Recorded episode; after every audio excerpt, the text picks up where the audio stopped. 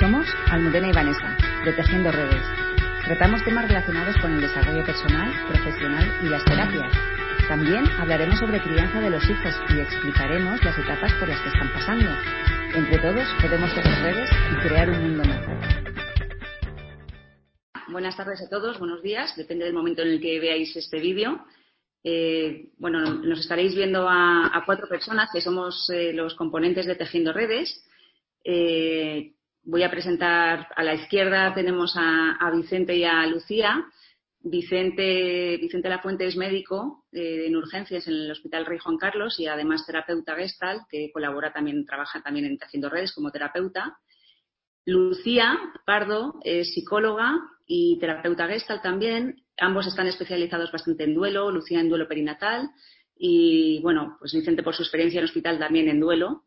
Y, y luego está Vanessa, que también la conocéis de sobra, y Vanessa es psicóloga y terapeuta gestal especializada en niños, en la infancia. Y yo soy Almudena, eh, terapeuta y, también pues hago sobre todo adolescentes, trabajo con adolescentes y, y pues en la familia, como trabajamos en Tejiendo Redes Todos, trabajamos con adultos, familias, niños y adolescentes. Así que si no vamos a estar con, extendiéndonos con el currículum, vamos a, pasar directamente a, hablar de lo que nos ocupa, que es un tema muy delicado, eh, que es el duelo. Y bueno, pues intentar aportar un poquito una visión desde la parte más terapéutica para poder dar alguna herramienta y que pueda ayudar a, las personas que están pasando por un momento tan difícil de duelo y de pérdida. Y bueno, pues eh, que nos den también su, su, visión, Vanessa con los niños, Vicente también como sanitario y Lucía también desde el duelo.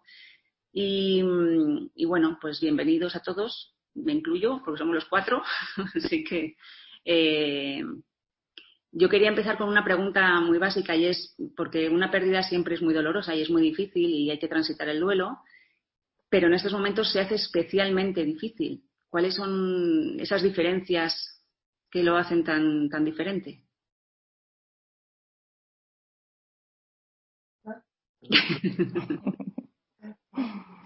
Para mí, o sea, lo primero y fundamental es que estamos atendiendo duelos estando nosotros de duelo. Es eh, que es una cosa que estamos compartiendo todos. Se nos ha cortado la vida tal y como la llevábamos hasta ahora y, y eso ya provoca una herida. Y cada uno la estamos gestionando como vamos pudiendo y al mismo tiempo hay gente que además está sufriendo la pérdida de seres queridos de una manera brusca, gente que fallece sola, y que no se puede hacer todos los rituales que normalmente acompañan y ayudan a sobrellevar el, el duelo. Entonces, tiene esas dos características fundamentales. Una, que estamos atendiendo mientras nosotros mismos estamos en duelo, y la segunda, que, que, por el confinamiento están siendo muertes solitarias en las que está siendo difícil tener ese apoyo y sostén social que normalmente ayuda a, pues eso, a transitarlo.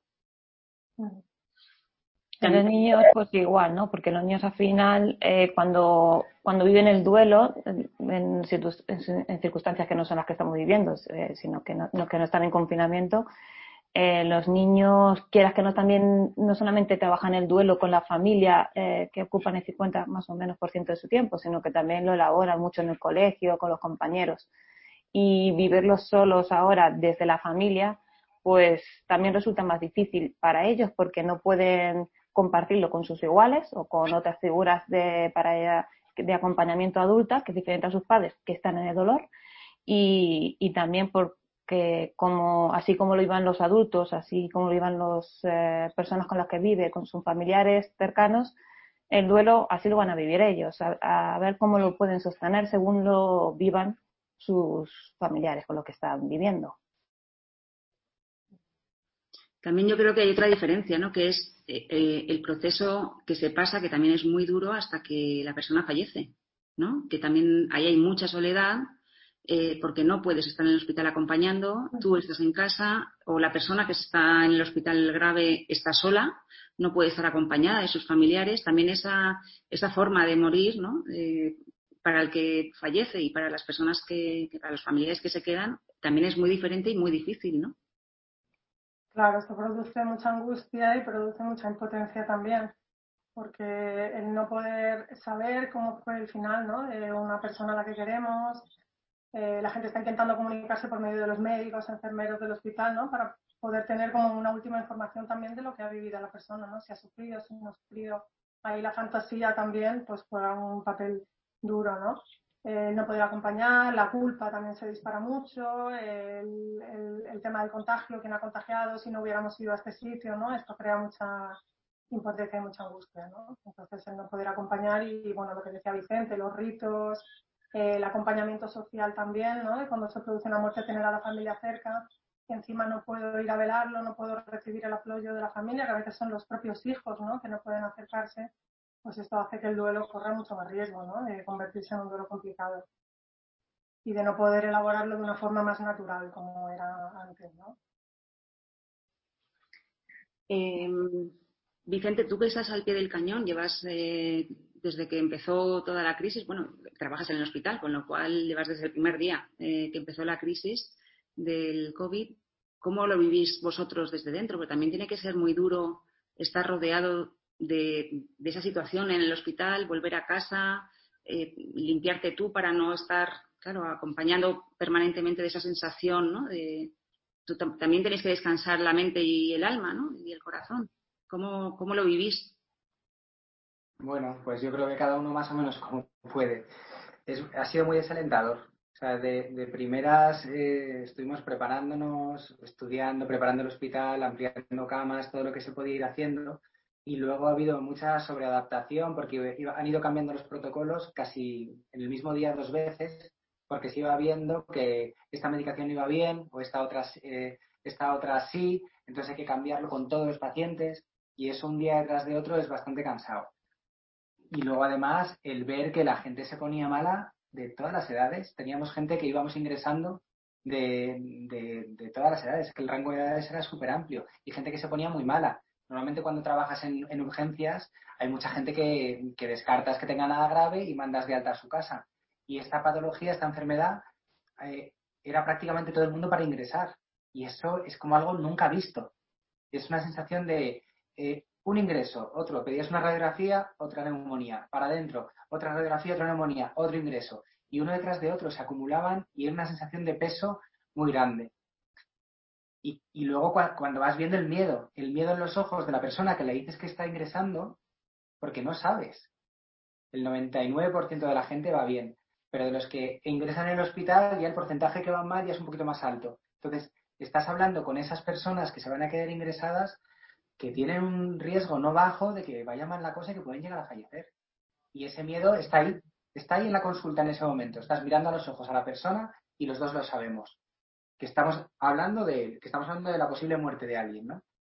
Y bueno, y hay gente que se echa a llorar. Eh, ahí yo creo que es fundamental el estar, el dejarte tocar por la emoción de la persona, el estar vulnerable, salvaguardando las distancias, claro, o sea, el, el sanitario necesita ser ecuánime. No me puedo dejar inundar por la emoción de la otra persona, pero sí estar lo suficientemente sensible para escuchar el dolor del otro y al menos estar presente, que, que ya es muchísimo. ¿no? Estar presente es, es, estar ahí en silencio, escuchando a la persona y comprendiendo que está ahora mismo sintiendo una emoción que es que es muy humana, que es el, miedo a morirnos, ¿no? Entonces ha sido muy duro, por un lado, el ingresar y el sostener ese miedo, y luego el hacer el seguimiento de los pacientes que ibas ingresando y ver cómo iban muriendo algunos, era como, ostras, esta persona entró muy bien, ostras, esta persona, eso ha sido bastante duro. Y la otra vertiente, que es hablar con las familias, estábamos tan hasta arriba de trabajo, y lo digo en pasado porque ya no es tanto, que, teníamos unas, los ginecólogos en nuestro hospital estaban llamando a las familias para informarles ellos.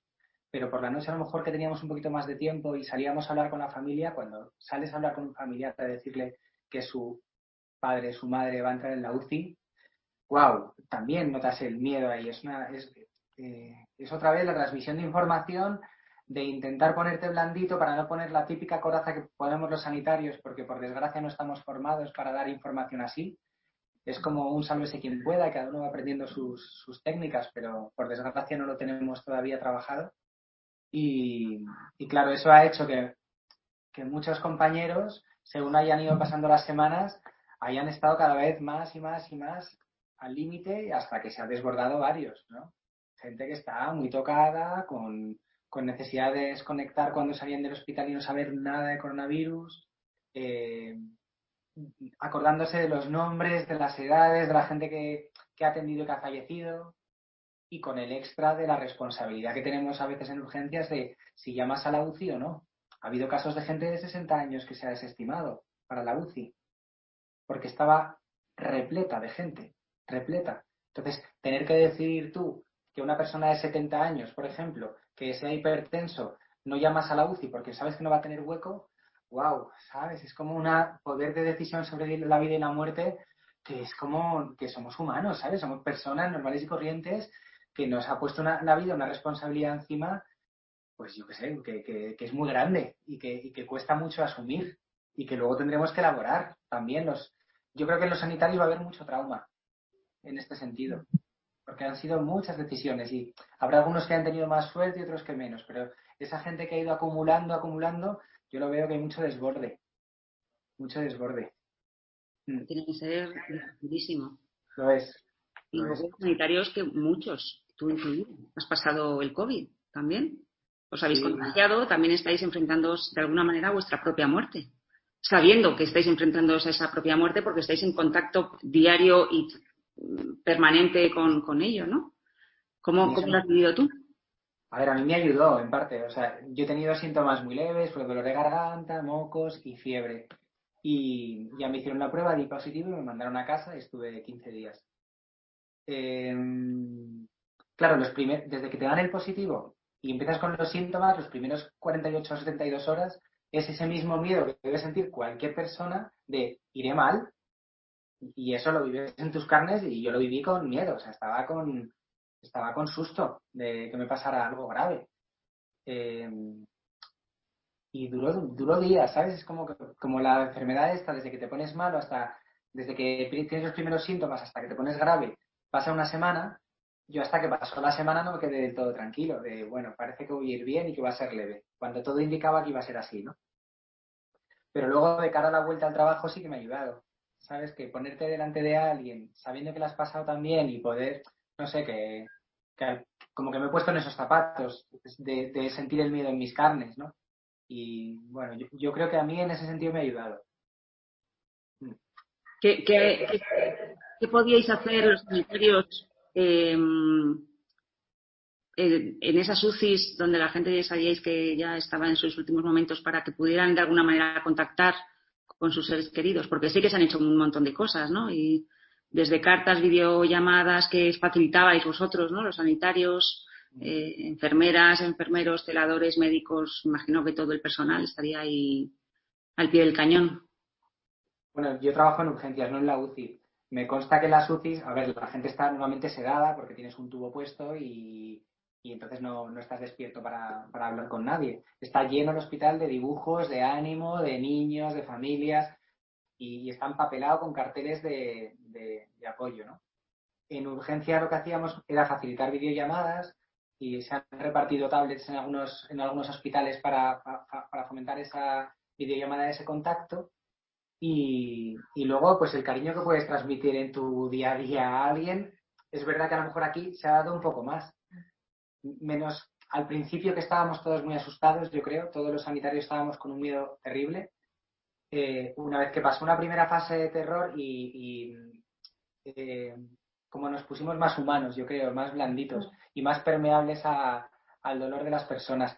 Y yo ahora lo que veo es mucha humanidad en todas las personas. Cada compañero que entra en una habitación a hablar con una persona, le veo cariñoso, claro, de la mano no podemos dar, pero estamos todos con guantes, vestidos con una doble capa, con una mascarilla, unas gafas, un gorro, o sea, es que casi no ves la cara, no, nos pueden ver casi la cara. Pero intentas transmitir con la voz, pues, la confianza, la esperanza, el cariño, pues, pues lo que nos hace humanos, Sí, a mí me de alguna manera nos ha tocado sufrir un poco los familiares que ahora no pueden estar. Que si antes el médico hacía un papel más más técnico y más médico, ahora os ha tocado, y también enfermería sobre todo, ¿no?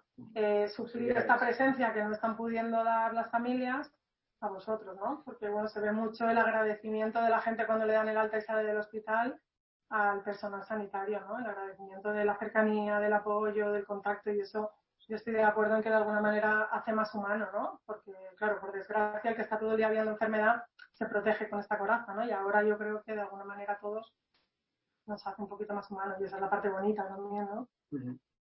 ¿Cómo vivís los aplausos? A mí me a mí me ayudan un montón. O sea, para mí ha sido un sostén de la comunidad enorme. Lo que hablábamos del duelo antes, como el, apoyo social que requiere para llevar algo difícil, pues en esto eh, ha sido uno, un sostén gigantesco. Saber que a las 8 de la tarde estaba media España en el balcón aplaudiendo, los primeros días era súper emocionante para todos, nos lo pasábamos por el WhatsApp del grupo, claro, eso se ha ido mitigando un poquito, claro, pero el, apoyo lo hemos sentido todo el rato. O sea, ese reconocimiento que, yo creo que se había perdido un poco hacia los sanitarios en general, ¿no? que era más frecuente en una urgencia que casi te, exigiera a la gente una solución para mi enfermedad, para cosas crónicas y tal. Esto ha pasado, se ha dado la vuelta a la tortilla y hay un agradecimiento muy grande. Había momentos que la sala de espera de la, la sala de espera, cuando te han, ya no te han atendido, estás esperando las pruebas, a las 8 de la tarde se ponían de pie todos los enfermos y se ponían a aplaudir. Eso era emocionantísimo, ¿sabes? El poder vivir eso en, en directo es pues una cosa que, que, nos vamos a llevar para siempre, ¿no? Qué bonito. Bueno, me alegro de ese reconocimiento desde aquí. Por supuesto, de Tejiendo Redes lo tenéis todos. Bueno. Al final es eso, ¿no? El constructo social compartido hace que, los rituales de duelo o lo que tú estás pasando, Vicente, y has pasado en el hospital, eh, ayude a poder procesarlo, a poder integrarlo cuando es compartido en sociedad. Claro. Totalmente. Sí, sí. Y es una de las cosas que están diciendo todos los expertos en trauma, ¿no? Y en duelo.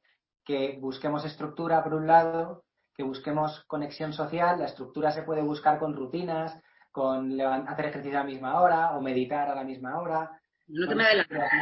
Perdón, lo siento. Eso lo vamos a hablar al final. Vale. Eh, sí quería saber, eh, antes lo has mencionado, Lucía, que es, eh, bueno, pues para que ese duelo no se haga patológico, ¿no? Que no, no, no, se, no se quede de alguna manera crónico. cuéntanos un poquillo más sobre el tema del duelo patológico. Complicado, mejor, ¿no? Sí, bueno, hablamos más del duelo complicado, pero es lo mismo. Eh, todos los duelos requieren un proceso y requieren pasar por unas fases, que no todas, bueno, habéis hablado en otros podcasts de esto, ¿no? No, mm. las fases no son siempre lineales, pero siempre pasamos, bueno, pues hay negación, hay enfado, ira, hay culpa, y hay algunas características, no siempre son las mismas, pero hay algunas características que sí que pueden hacer que el duelo sea más fácil que se acabe en un duelo complicado, ¿no?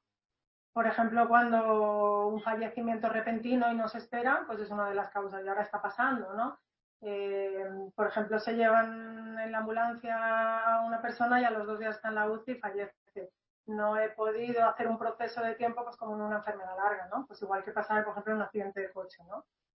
La impotencia, el no poder estar allí, como estábamos hablando antes, y no poder acompañar a la persona, la culpa también ayuda a que el duelo se pueda hacer complicado y en estas circunstancias se está viendo que se intensifica mucho. Por esto que comentaba yo antes, ¿no? El no saber de dónde viene el contagio, si yo no hubiera salido, si mi madre se hubiera quedado allí, si no estuviera en una residencia, un sinfín de cosas que no son 100% realistas, pero la persona sí la vive como, como real, ¿no? Esta culpa, esta, si yo hubiera hecho, yo lo podía haber evitado, ¿no? si lo hubiera llevado antes al hospital, ¿no? Que Vicente también lo comenta mucho.